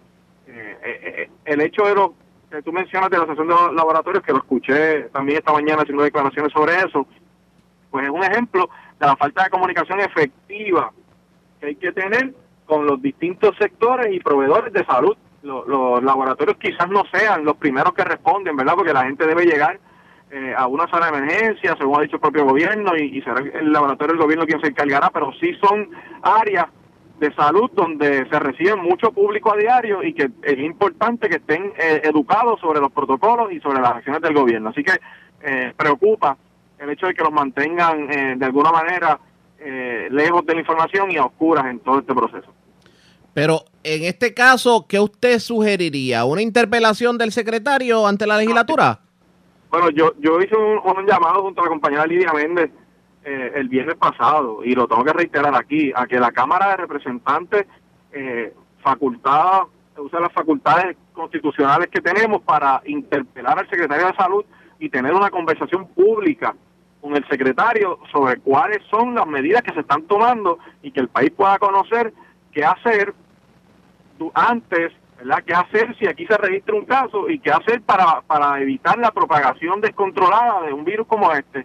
Eh, el secretario, yo tengo que decirle, en la Cámara se ha estado haciendo vistas y se ha estado en la Comisión de Salud y me parece que la Comisión de eh, eh, eh, Infraestructura, me parece, hemos estado inspeccionando hospitales, ha hecho, se han hecho visitas, me parece que es un trabajo correcto. Ahora, no hemos tenido y no hemos visto el secretario de Salud, que es quien debe ser el que está a cargo de esto, llevando información clara y, y- y visitando cada medio de comunicación para mantener al pueblo informado. Así que yo hago un llamado a la Cámara, al presidente de la Cámara, que utilice las facultades que tenemos para que se interpele, se haga una sesión de interpelación con el secretario de Salud y el componente que tenga que estar presente para tener todos los detalles importantes sobre este asunto. Aparte de eso, ¿qué más le preocupa sobre esta situación del coronavirus? la desinformación me, me preocupa eh, obviamente que los detalles no sean todos claros para que la gente pueda afrontar y evitar el contagio pero me preocupa mucho más eh, la información dentro de eh, los distintos sectores de salud del país. Eh, yo eh, hemos visto en días recientes declaraciones de, de médicos, de hecho vi la- a la ex eh, epidemióloga del estado, la doctora Rodríguez, decir que hay grandes conocimientos sobre qué va a pasar una vez se identifique el caso, el primer caso, a dónde se van a enviar esta, eh, persona ¿verdad? Que, que tenga, que se haya detectado positivo, cuál va a ser el proceso, o sea, a veces, eh, Arriaga, y lo vimos en María, en el huracán María, hay mucho protocolo escrito en papel, pero una vez sucede el evento, vemos que no había una planificación realmente efectiva. Eso es lo que me preocupa. Yo espero que ya hemos aprendido de experiencias pasadas y que más allá de tener un protocolo escrito, que es importante tenerlo, por supuesto, pero tengamos educados a todas las partes que tienen que actuar en determinado momento para, ¿verdad? para tomar acción si aquí que finalmente llega un caso como se espera que, que pueda suceder en algún momento. Vamos a estar muy pendientes a lo que ocurra, pero obviamente hay mucha preocupación en este sentido porque parecería que aquí en Puerto Rico las autoridades eh, gubernamentales no saben qué hacer. Bueno, yo creo que se descuidaron. Yo, yo, yo creo que fueron, o sea, el mensaje aquel del secretario de Salud diciendo que aquí no habían vuelos directos a China, por lo tanto no, no era no había que preocuparse. Eh, eh, yo creo que fueron desacertadas y entonces tenerlo ahora, eh, una semana después, diciendo que es inminente, eh, planteando la posibilidad de cerrar cines y suspender clases, pues son mensajes que no coinciden y que lo que crean es confusión en la ciudadanía. Eh, y ahí es donde yo creo que se ha fallado grandemente. Este, eh, yo no quiero prejuzgar, ¿verdad? Y hay que ver si, si finalmente se llega a dar un caso, que yo espero que no, que funcione lo que se lo que se estableció, pero pero la, el, el mecanismo que han utilizado, la manera en que han llevado el mensaje, parece que deja mucho que desear y crea mucha confusión y eso eso es una de las preocupaciones que tengo. Bueno, vamos a ver qué tiene que decir sobre el particular. Gracias por haber compartido con nosotros. Gracias. Siempre la orden. Como siempre, era el representante Jesús Manuel Ortiz. Lo que la gente cuestiona es el cambio de postura del, secretario de Salud y la forma en que se ha trabajado todo esto. Inclusive, para los que no tuvieron la oportunidad de escuchar la primera hora de programación, el presidente de la Asociación de Laboratorios Clínicos dijo que la preocupación es que ni siquiera los han invitado a una reunión y a la hora de los laureles, quienes eventualmente van a tener que tomar las muestras son precisamente ellos. Para aquellos que tal vez no escucharon las primeras horas de programación, voy a, colocarles un extracto de lo que dijo el licenciado Juan Resach para que ustedes tengan una idea de qué estamos hablando. y hay una razón de ser, ¿no? De que porque ellos tienen que manejarlo. Es una prueba que técnicamente todavía sigue siendo experimental. Esta la, no sabemos cómo se manejaría a nivel privado. con los planes médicos, eso ya es un poquito más complejo, pero este sí nos tocaba manejar al público, Pero- no nos toca estarle ahí dando la cara. No, y no solamente- hacemos otro tipo de pruebas. Precisamente eso iba, porque el caso es que para, para pensar en coronavirus, primero habría que descartar influenza o descartar otras cosas que ustedes sí pueden hacer la prueba. Eso es correcto. Y ahí es donde entra nuestro punto, que ese proceso educativo a los laboratorios clínicos es esencial. Es importante que estemos al tanto de los protocolos, estemos al tanto de cómo funciona, a quién, a quién podemos asistir, a quién podemos dirigir. Cuando el médico me llama a preguntar, pues yo puedo orientarle. Eh, y actualmente, pues, de parte de ellos, no, ese tipo de información no se nos ha sido provista. Que es bastante lamentable, ¿no? Señores, ¿qué terminará ocurriendo en este sentido? Pendientes a la red informativa. Presentamos las condiciones del tiempo para hoy. Vamos de inmediato al informe sobre las condiciones del tiempo. Ayer en la tarde no se esperaba tanta lluvia, sin embargo llovió. Y tomó muchos de sorpresa los aguaceros que se reportaron en el país. La pregunta es, ¿debemos esperar el mismo patrón que ayer? Pues sepa usted que el Servicio Nacional de Meteorología está pronosticando que aguaceros pasajeros van a continuar en diferentes sectores. En la medida que un frente frío se disipe y se retire del área de pronóstico. Así que aguaceros como los que se reportaron en el día de ayer deben reportarse en el transcurso de la tarde. Acumulación de agua en lugares de poco drenaje y áreas bajas es posible con esta actividad de lluvia. Luego, durante la tarde, pues el aumento en la actividad de aguaceros se espera que genere inundaciones urbanas y pequeños riachuelos para el interior y el oeste de Puerto Rico, que serán los lugares en donde se observarán las lluvias más fuertes y persistentes. En cuanto a condiciones marítimas, el oleaje continuará con olas de 8 a 10 pies. Y en la noche se esperan temperaturas bastante frías, alcanzando los bajos 60 grados. La red le informa. Señores, regresamos a la red Le Informa, el noticiero estelar de la red informativa. Gracias por compartir con nosotros. También los municipios hacen sus preparativos sobre el coronavirus, pero el alcalde de Juana Díaz, Ramoncito Hernández, trajo una preocupación que tiene mucho sentido y él está pidiendo que se excluya los anuncios relacionados a la prevención e información sobre el COVID-19 o coronavirus de la Junta Examinadora de Anuncios de la Comisión Estatal de Elecciones, porque el, proceso que va como suero de brea, pues pudiera provocar el que esa orientación no llegue al pueblo. ¿Qué dijo el alcalde sobre el particular? Vamos a escuchar. es llevar a cabo una campaña eh, de orientación sobre todo. Uno de los elementos que le voy a plantear a la gobernadora, si es que finalmente va a estar presente hoy, es cómo podemos suavizar el asunto que tiene que ver con los dichosos anuncios que hay que publicar en los medios de comunicación, ya sea radio a nivel local, los medios a nivel regional, lo que tiene que ver con la Comisión Estatal de Elecciones. Eh, esta veda de anuncios nos tiene a nosotros preocupados, especialmente lo que tenemos que entrar en informar sobre estas situaciones de emergencia y espero que se pueda suavizar eso. Eh, para uno sacar un anuncio de orientación, como fue el tsunami y ahora con esta situación, eh, pues tenemos que pedirle permiso a la Comisión Estatal de Elecciones y eso es demasiado, demasiado tedioso, demasiado complicado. Ella podía hacer algo de alguna Bueno, es legislación, es legislación para tratar esto como una emergencia real.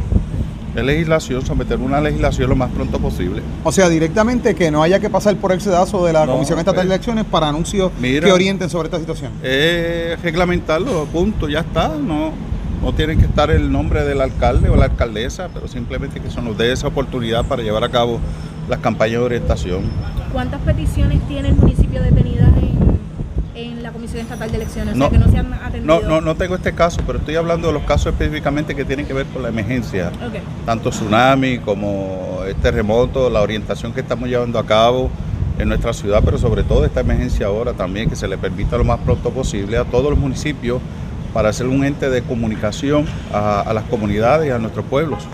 Eso fue lo dicho por el alcalde de Juana Díaz. De hecho, los alcaldes están reclamando que se les permita orientar al pueblo, pero está la traba de la Comisión Estatal de Elecciones por el hecho de ser año eleccionario. Vamos a ver si en efecto, de alguna manera, la Comisión Estatal de Elecciones pues exime estos tipos de anuncios de coronavirus de la reglamentación o por lo menos se pone las pilas. Pero hablando de alcaldes, la alcaldesa de San Juan, Carmen Yulín Cruz, también reaccionó y esto fue lo que dijo. preocupe sin tener los datos necesarios. Eh, hemos visto un cambio súbito. De la semana pasada los comentarios eran esto no va a llegar aquí. Eh, los comentarios que se hicieron por la epidemióloga del estado, etcétera. Y de momento somos convocados a una reunión eh, de ayer para hoy Es importantísimo, ¿verdad? Que el país tenga confianza en la información que se le da. ¿Hay algún caso de coronavirus en Puerto Rico? ¿Hay algún caso que se sospecha de coronavirus? Y estamos esperando los cinco días que toma llevar eh, la sangre al CDC de Atlanta y regresar a eso. ¿Qué podemos hacer en el municipio de San Juan? Desde enero hemos estado trabajando con los protocolos que dicho sea de paso, se van ajustando día a día. Eh, hemos tenido simulacros en nuestro hospital municipal y vamos cada semana añadiendo un elemento distinto. ¿Se confía la información oficial? Es que el- la semana pasada eh, todo parecía indicar que frases como eso no va a llegar aquí, eso es muy difícil que llegue aquí. Y de momento hoy estamos hablando de efectivamente un lockdown, de potencial cerrar escuelas, del potencial de cancelar eventos masivos, del potencial de cerrar cines. Entonces uno se tiene que preguntar por qué el cambio, ¿verdad? Sabemos que en la hermana vecina de la República Dominicana hay un caso. En Estados Unidos ha habido dos muertes hasta este momento. Y, lo importante es que se le hable claro al país, que no tengamos una repetición de lo que ha pasado en otras situaciones donde un día es una cosa y otro día es otra cosa. En la medida que el país pueda confiar en la información que se le dé y yo estoy segura que con la alcaldesa de Loíza, conmigo, la gobernadora puede contar al 100%, porque ciertamente el puerto de San Juan es el puerto por de, más personas entran en Puerto Rico, pero lo cierto es que nosotros no controlamos nuestros puertos, no controlamos nuestro aeropuerto, nosotros no podemos hacer como han hecho otras islas que han dicho, no, vamos a ver, no podemos hacer lo que han hecho Estados Unidos, que establecen una cuarentena para ciertas personas que vienen de ciertos países. Lo, lo que sí podemos hacer es a la gente que tome las precauciones, lávese la mano con frecuencia, si usted se siente mal, acuda al médico, no envíe a sus niños y a sus niñas a las escuelas, a los Head Starts, a los Early Head Start, a los centros de cuidado. Y eso es parte de lo dicho por la alcaldesa de San Juan, pero hablando de la alcaldesa de San Juan, señores, tenemos una información de último minuto. Último minuto. Resulta que el Tribunal de Primera Instancia de San Juan le dio 24 horas a la alcaldesa de San Juan, Carmen Yulín Cruz, para reinstalar al excomisionado de manejo de emergencias, Carlos Acevedo, en su puesto de carrera en el municipio. Se le advierte que el incumplimiento con esta orden será causa suficiente para ser encontradas incurso en desacato. Así reza la orden emitida por el juez Antoni Cuevas, que, de hecho también cita a la licenciada Marta Vera Ramírez, directora de la Oficina de Administración de Recursos Humanos y Relaciones Laborales del municipio de San Juan. Esta determinación se da en respuesta a la demanda de Acevedo para exigir ser restituido en su puesto de carrera tras ser despedido por la gobernadora Wanda Vázquez el 18 de enero con aquel eh, entuerto en cuanto a los suministros de Ponce. Como ustedes saben, y para el que no lo sepa, le orientamos, Carlos Acevedo es empleado de carrera del municipio de San Juan desde el 2003. Y claro, se supone que al perder su trabajo como en puesto de confianza, pues regresara a su puesto de carrera, pero sin embargo, pues la alcaldesa de San Juan dio órdenes de que no se le restituyera y cuando a última hora se le restituye, se le suspende por una alegada investigación.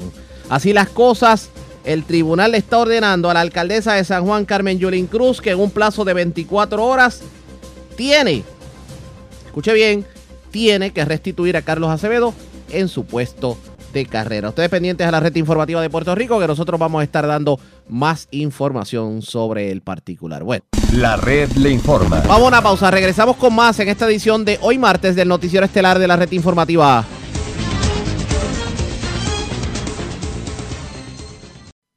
La red le informa. Señores, regresamos a la red Le Informa, el Noticiero Estelar de la Red Informativa. Gracias por compartir con nosotros. Usted se preguntará, ¿hay mucho inocente pagando por crímenes que no cometieron en las cárceles de Puerto Rico?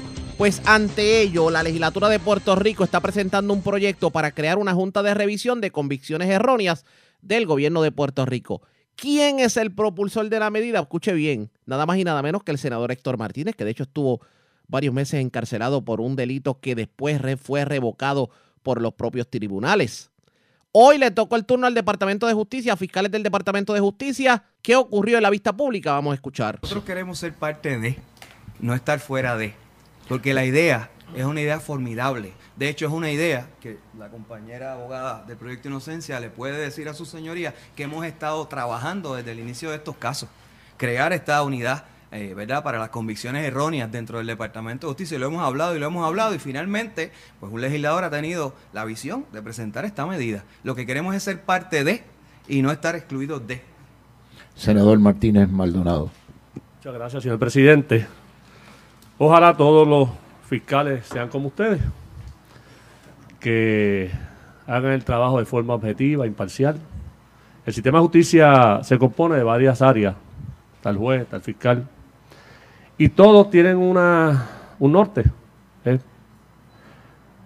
buscar la verdad y hacer justicia, independientemente la Junta esté adscrita a cualquier entidad.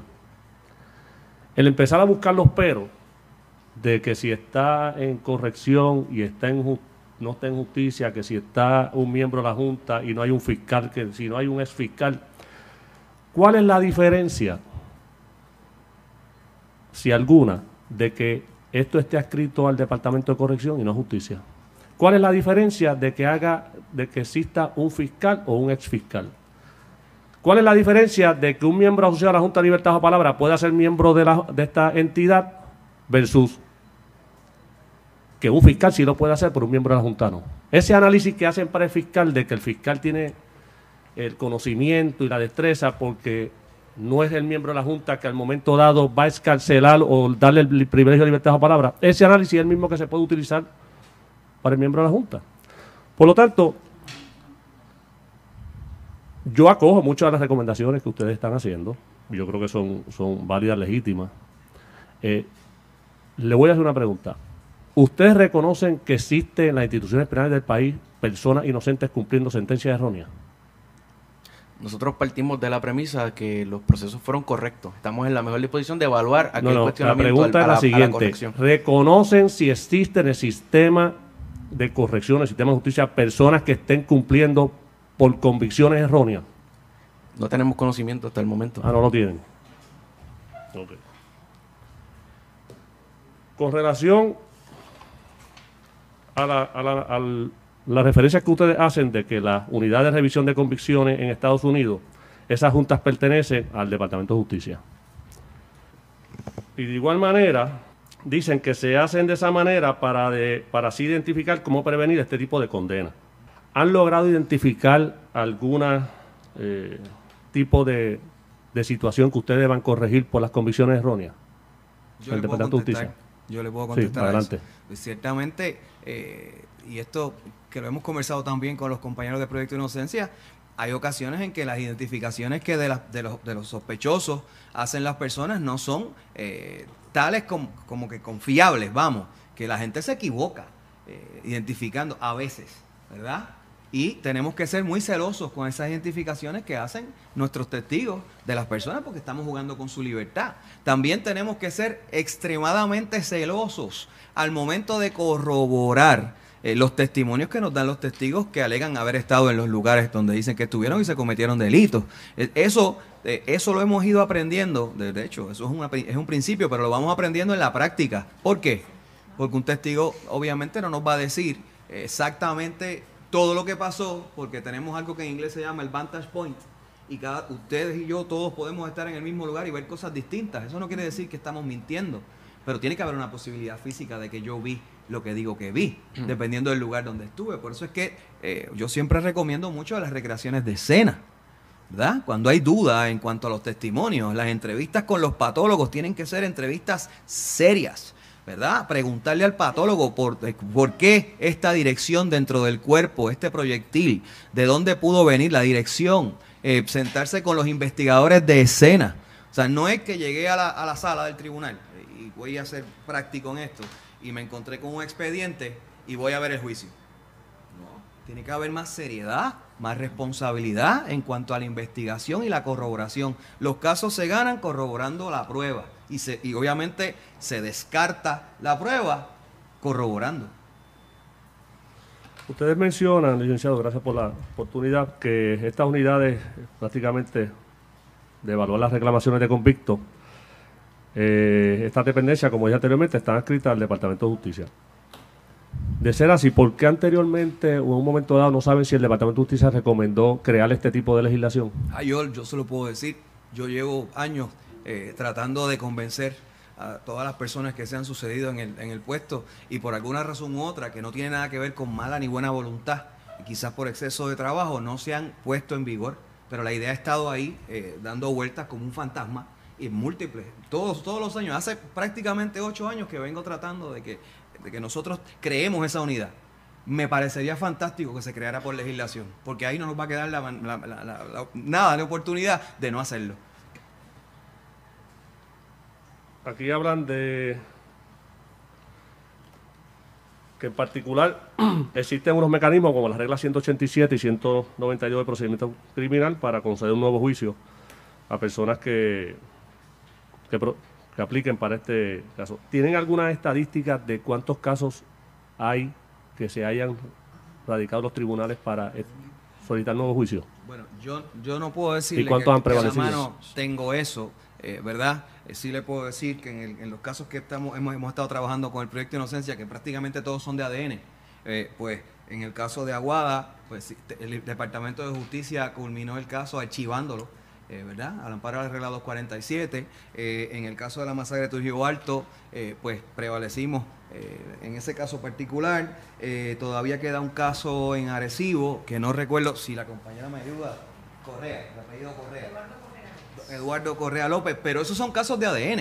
O sea, aquí a, di- a diario, a diario, eh, muchos co- convictos eh, solicitan nuevos juicios. Digo, se retracta, pero lo que he visto en mi experiencia, que ya casi 20 años en esto, casi, ¿verdad? No, lo- no he llegado. Ya me salieron todas las canas que me van a salir, espero en Dios que sí. Eh, es que lo- estos convictos llegan al tribunal prácticamente sin representación legal. Y ahora le habla el abogado, no le está hablando el fiscal. Entonces se, se torna más difícil porque los recursos vienen mal presentados, mal redactados. Y ya, ya no es una cuestión de que el Departamento de Justicia le está cerrando la puerta. Es que no tienen acceso a una representación legal a estas personas que le permita presentar un escrito correcto, que el tribunal pueda acoger y que entonces ordene al fiscal contestar. Que no, no es solamente por un lado que viene el asunto, sino que hay otras carencias también. ¿verdad? Y esas se las comparto eh, como abogado, como ciudadano a, esta comisión. Estas personas a veces, eh, en vez de ser una, piden un nuevo juicio cuando en realidad deberían pedir una corrección de sentencia, porque quizás en el momento de sentenciarlos, el código penal que estaba vigente decía una pena y el código que está ahora dice otra. Pues y, y habría que corregir por el principio de favorabilidad. Eh, pero ahí, si el, el fiscal que está en sala se percata, puede ayudar. En vez de echarse hacia atrás, lo que hace es que ayuda. No, juez, lo que, lo que está pidiendo el, el convicto es una, una, un 192.1, que es la corrección de sentencia. Eh, vamos a ver si el, si el código, en el momento de su sentencia, eh, era tanto y cuánto es ahora. Y si le aplica el- el principio de favorabilidad. O sea, nosotros también trabajamos no solamente en la convicción de, la- de las personas, asesoramos gente que, que va por nuestra oficina, nosotros trabajamos con público constantemente, nosotros eh, tratamos de ayudar a las personas que ya, que, que obviamente esa mentalidad de que el, de que el adicto es, es un pillo, ¿no? Es un, es un enfermo. Y tratamos de ayudarlo con los programas de desvío. O sea, somos, tenemos fibra humana. A veces nos vemos fuertes. Eh, ¿verdad? Y sonamos fuertes, pero es que para convencer a un tribunal o a 12, o- 12 o 14 personas hay que ser convincente. Pero hay fibra, hay fibra humana y hay deseo de hacer justicia. Asimismo, eh, senador, si me permite, Sí, no. eh, si nos concede un término, eh, estoy dispuesto a hacer la debida diligencia y tratar de conseguirle el número eh, de Ah. nuevos juicios presentados y, y, y- y no. la, proba- y las proba- la- el, agradezco. Yo creo, señor presidente, que cierta manera los miembros eh, del Departamento de Justicia, los fiscales, han hecho unas recomendaciones que las se van, habrán de estar evaluando. Me alegro saber que el fiscal Yamil Juárez había llevado esta preocupación a los anteriores secretarios para crear este tipo de unidad de forma administrativa. Ahora, pues, estoy seguro que va a estar de acuerdo en Si me hacerlo. permite su señoría, quiero hacer la salvedad que con la señora secretaria actual no había tenido la oportunidad de hablar. Bueno, escucharon al senador Héctor Martínez, el senador Henry Newman y también al fiscal Yamil Juarbe. Y lo que se plantea es que se pueda crear una eh, división para, es una junta de revisión de convicciones erróneas del gobierno de Puerto Rico adscrita a corrección.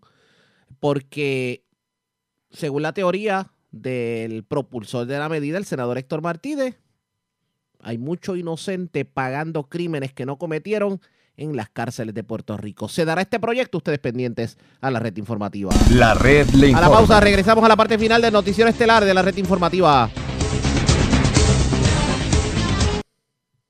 La red le informa. Regresamos a la parte final del noticiero estelar de la red informativa. Gracias por compartir con nosotros. Tengo que retomar el tema del plebiscito estadidad sí o no, porque en la primera hora de programación presentamos la opinión de algunas personas, algunos líderes políticos que entienden que es un error.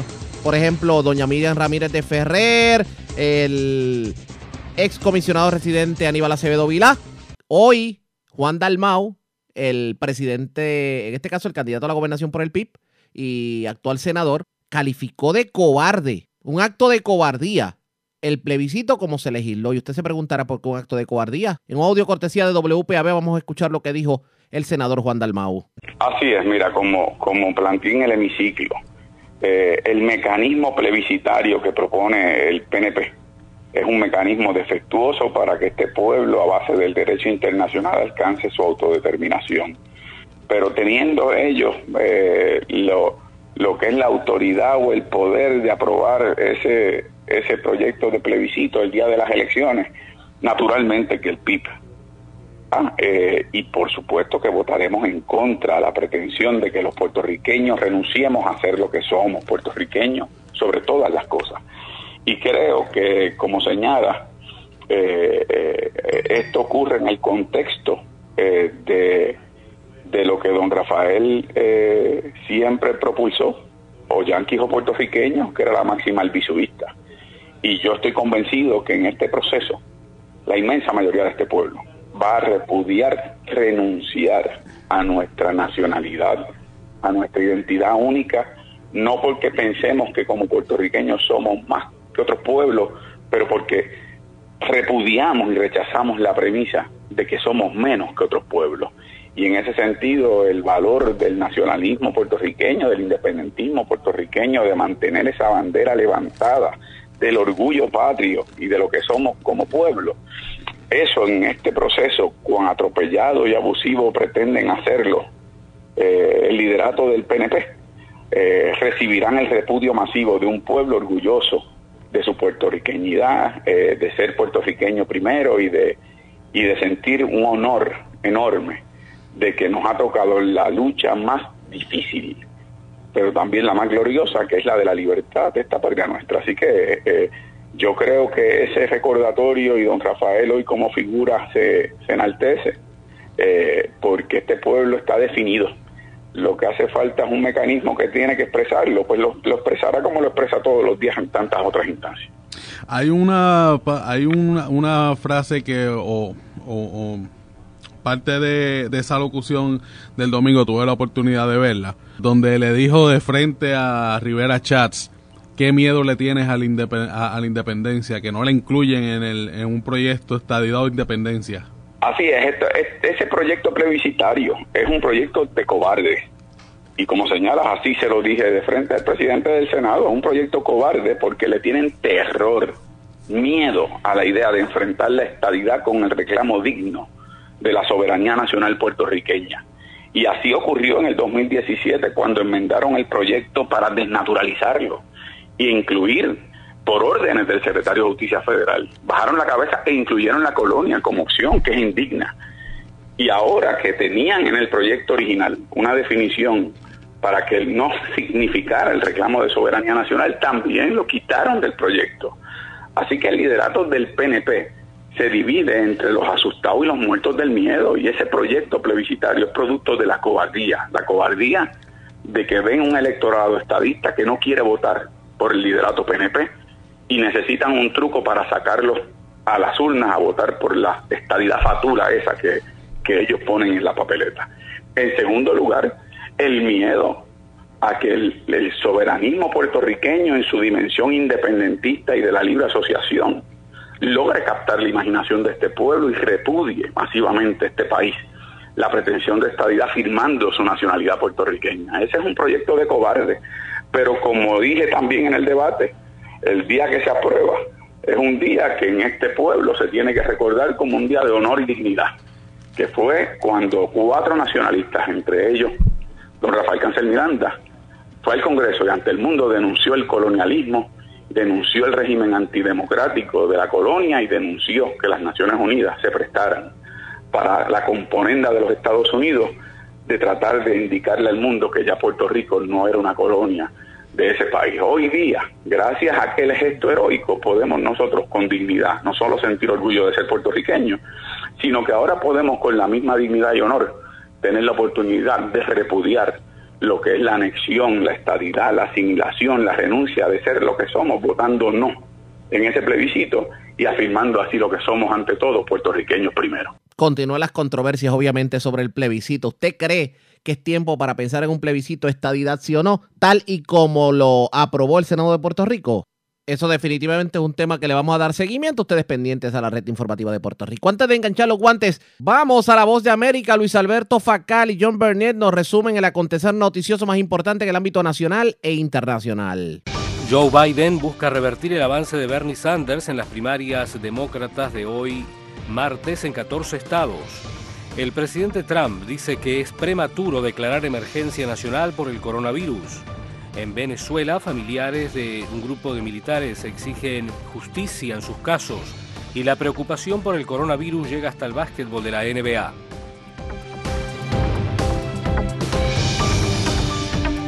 Hoy es martes 3 de marzo de 2020. Desde Washington le saluda Luis Alberto Facal. El ex vicepresidente de Estados Unidos, Joe Biden, recibió tres respaldos clave el lunes de sus antiguos rivales para la nominación presidencial demócrata, agregando ímpetu a su campaña antes de las votaciones de las primarias hoy en más de una docena de estados conocidos como el Supermartes. La senadora Amy Klobuchar puso fin a su candidatura a la nominación presidencial demócrata el lunes y junto con el ex congresista de Texas, Beto O'Rourke, respaldó a Biden en un mitin en Dallas.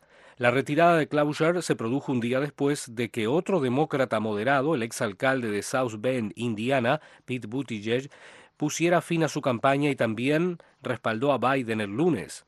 Biden espera que el impulso de su victoria en Carolina del Sur el sábado lo ayude a ganar votos en las 14 primarias estatales de este supermartes. Si los demócratas eh, me nominan, creo que podemos vencer a Donald Trump, mantener a Nancy Pelosi en la Cámara de Representantes y recuperar el Senado de Estados Unidos, dijo Biden. Además de Klobuchar y Buttigieg, el ambientalista multimillonario Tom Steyer también abandonó la campaña para la nominación demócrata después de la clara victoria de Biden en Carolina del Sur. El retiro de la campaña de esos tres candidatos el lunes deja a cuatro grandes contendientes demócratas. El senador Bernie Sanders de Vermont, un autodeclarado socialista demócrata, quien hasta ahora es el favorito, la senadora Elizabeth Warren de Massachusetts, otra liberal, el exalcalde de Nueva York, Michael Bloomberg, un multimillonario cuyo nombre aparece en las boletas por primera vez el martes, y Biden, quien sirvió dos periodos como vicepresidente del país junto al expresidente Barack Obama. Las encuestas muestran que Biden ganará siete de, los 14 estados que votan hoy, mientras que Sanders ganaría en otros seis. El número de muertos en Estados Unidos por el nuevo coronavirus aumentó a seis este lunes, todos en el estado de Washington, dijeron las autoridades, señalando que el contagio se ha arraigado en el noroeste del Pacífico. Cinco de los seis fallecidos eran del condado King, el más poblado de Seattle, una ciudad de más de 700.000 personas. La sexta víctima era del condado de Snohomish, dijeron las autoridades. El riesgo de que todos nos infectemos aumentará, expresó Jeff Duchin, un funcionario de salud en el condado King. Aunque la mayoría de los casos serán leves o moderados, la infección puede causar enfermedades graves y existe el potencial de que muchas personas se enfermen al mismo tiempo, agregó. El Estado informó de cuatro casos nuevos, tres en el mismo hogar de ancianos, lo que elevó el número total de casos en Estados Unidos a más de 90. Aquí en la ciudad de Washington, el presidente Donald Trump se reunió en la Casa Blanca con representantes de las principales compañías farmacéuticas para analizar los esfuerzos para desarrollar una vacuna contra el COVID-19. A nivel mundial, más de 3.000 personas han muerto como resultado del virus, la gran mayoría en China. Casi 90.000 personas han sido infectadas y se han registrado casos en más de 60 países. Tony Cano, Voz de América, Washington. Y en el sureño estado de Florida, las autoridades han declarado emergencia por el coronavirus tras la confirmación de dos casos. José Pernalete con los detalles desde Miami. Tras la declaración de emergencia del estado de Florida por los dos casos reportados en esa región, la tranquilidad de las costas de Miami se ve amenazada ante la posible propagación del coronavirus. En la ciudad de Miami, las autoridades anuncian que la contingencia planificada es similar a la de la prevención por desastres naturales. En este momento se trata simplemente de tener un buen plan. Estamos tratando esto como si nos estuviéramos preparando para una tormenta, lo que significa que un brote puede o no afectarnos. De hecho, el alcalde de Miami, Francis Suárez, dijo que los bomberos de esa jurisdicción están preparados para asistir en el centro de atención de emergencias ante cualquier reporte epidemiológico. Por otra parte, desde la alcaldía de Miami advierten sobre la posible modificación del concierto de música electrónica Ultra que atrae a visitantes de diversos países del mundo. José Perralete, Voz de América, Miami. Entre tanto, el presidente Donald Trump dice que es prematuro declarar emergencia nacional por el coronavirus. John Burnett con los detalles.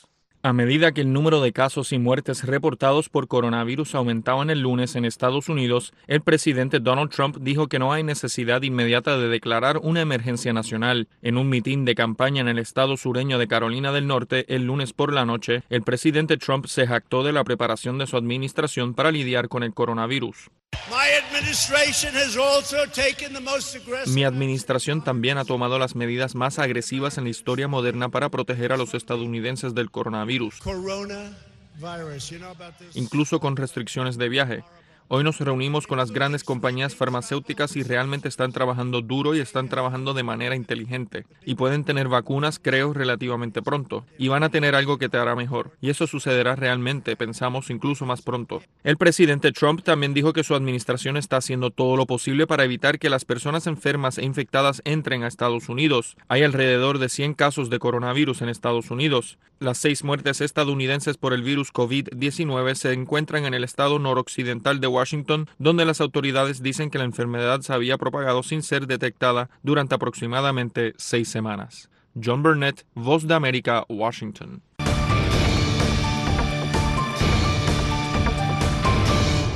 Al menos dos tornados azotaron el martes temprano el centro de Tennessee incluido uno que arrasó el centro de Nashville y provocó el colapso de unos 40 edificios alrededor de la ciudad, dijo la policía, mientras buscaba personas heridas. Se han reportado al menos siete muertos. Las autoridades pidieron a las personas que permanecieran en el interior al menos hasta que amaneciera para que se vieran los daños. Nashville está sufriendo y nuestra comunidad ha sido devastada, dijo el alcalde de la ciudad, John Cooper, en un tuit. La red le informa. Enganchamos los guantes, regresamos mañana miércoles a la hora acostumbrada cuando nuevamente a través de Cumbre de Éxitos 1530 del 1480 de X61 de Radio Grito de Red 93 y de Top 98 le vamos a llevar a ustedes el resumen de noticias más completo de la radio. Hasta entonces, que la pasen bien.